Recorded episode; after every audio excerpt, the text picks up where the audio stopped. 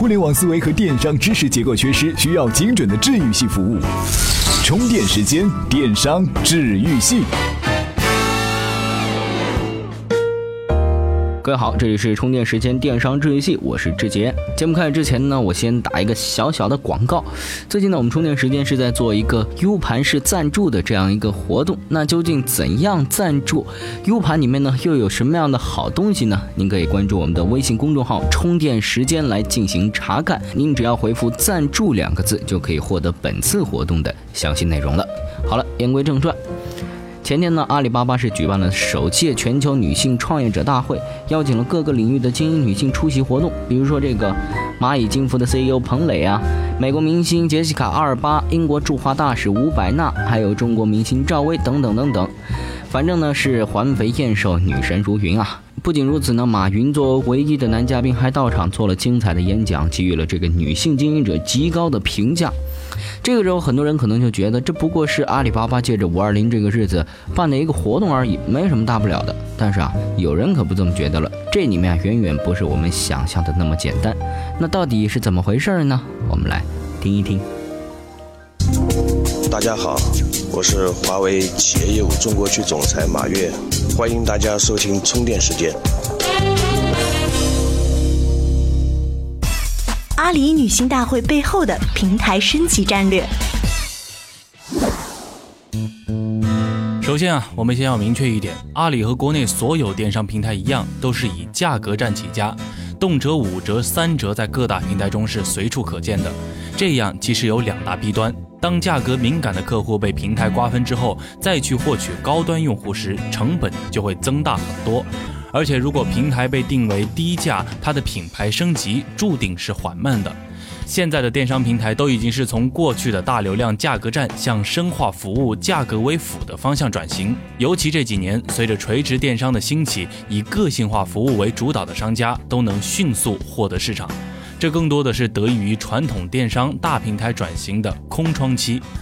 我们再回过头来看这次活动，马云邀请全球的女性精英出席创业者大会，除了为活动本身造势之外，借用女性精英的粉丝推广她的时尚新款战略，进而升级平台，才是此次女性大会的营销思路，与其他企业喧闹式的营销行为有本质区别。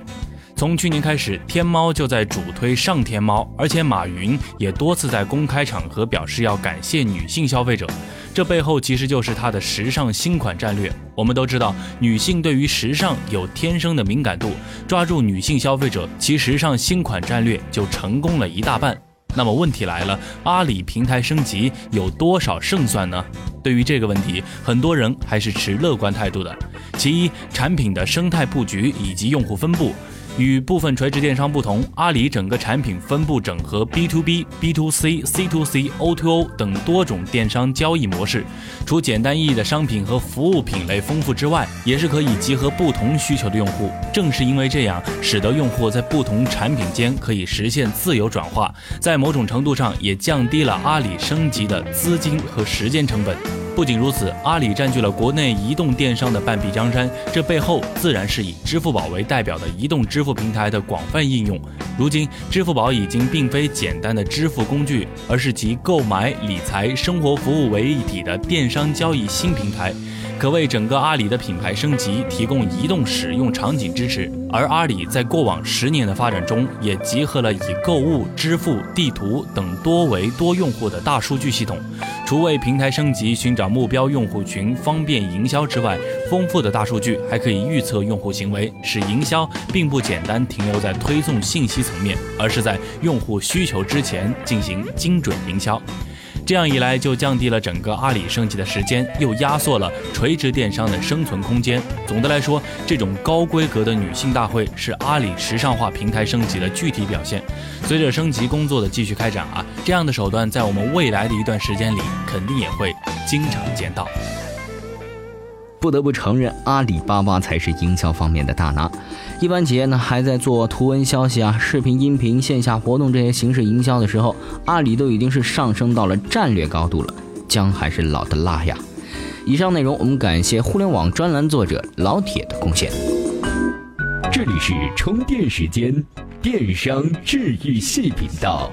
现在啊，微商已经是慢慢进入一个比较成熟的时期了。很多早期的微商团队呢，现在都开始做产品品牌了，而传统品牌呢，也在谋求和微商团队的合作。这其中找到一套可行的商业模式，肯定是传统品牌最重要的命题了。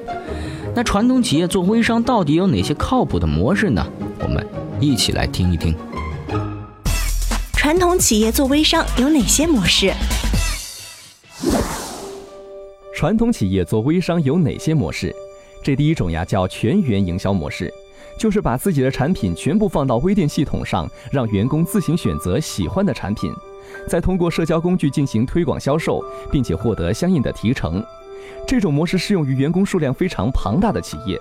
那它的好处在于，销售人员熟悉产品，熟悉企业的服务，那也好管理控制。只需要在内部做好一个利益的分配，简单的推广教育就可以开始动手干。同时，借助已经形成的品牌力量背书，对实体销售渠道进行一个补充，这也是目前最为被看好的微商与 O2O 结合的模式之一。目前，像这个万达、银泰、天虹、苏宁等企业涉足微商的，都算是这个模式。那这第二种模式呀，就是和这个微商团队合作。但是呢，现在想做微商的传统企业那是太多了，你所能想到的合作模式和回报承诺，可能早就有竞争对手在你和团队接触之前就提出过了，所以呢，你是很难脱颖而出。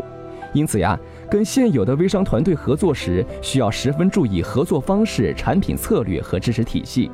当然，对于很牛的微商团队来说，销售分成的合作方式，对方是不太感兴趣的。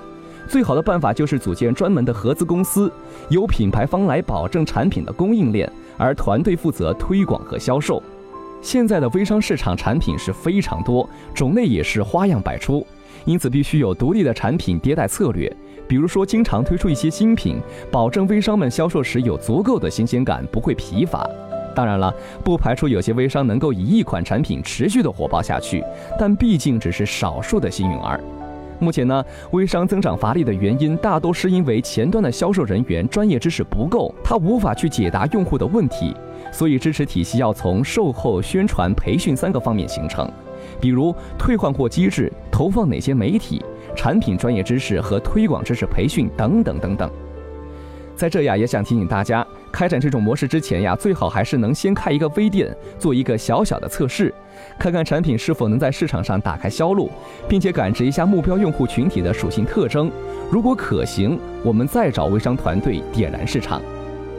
除此之外呀，还有一种就是品牌直达消费者的模式。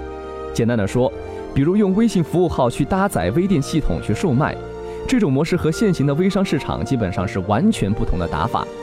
做好微信的营销推广就行，比如社群贴吧问答等等。它的好处是走得很稳很扎实，有数据沉淀，能够对用户进行精准的定位和销售分析，就不存在窜货和乱价的问题。但这种模式无法像微商品牌一样快速的引爆市场，门槛也相对较高，相当于微信公众号推广一样，没有互联网从业基础是很难玩好的。总的来说。目前微商已经进入了复合竞争阶段，单一的竞争优势已经很难脱颖而出。如果想着能给行业带来改变，又看不上微商市场那一套粗俗的玩法，那我们可以降低期望，用全员营销模式或者品牌直达模式，细水长流。只是相对来说呢，就会慢上很多。好了，我来总结一下吧。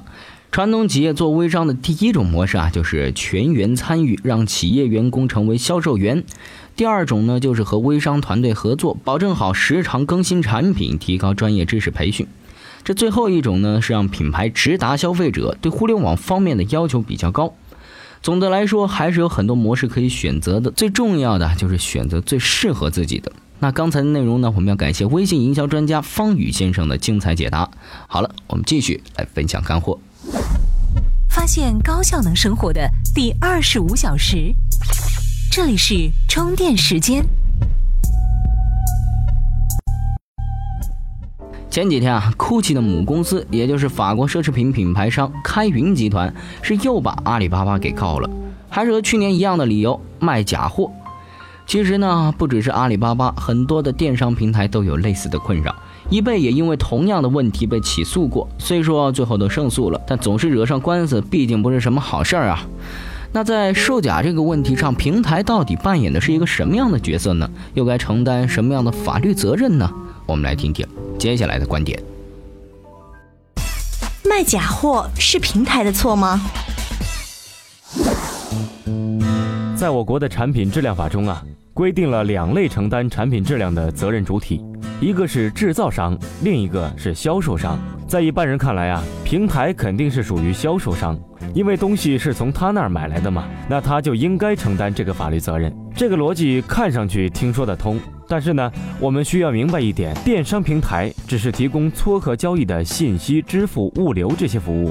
通俗点说，就是谁给你开发票，谁才是销售商。无论是美国易贝还是中国的易贝易趣公司，早些年都被当成销售商起诉，但美国和中国的法院都没有判决他们是销售商，更别说承担法律责任了。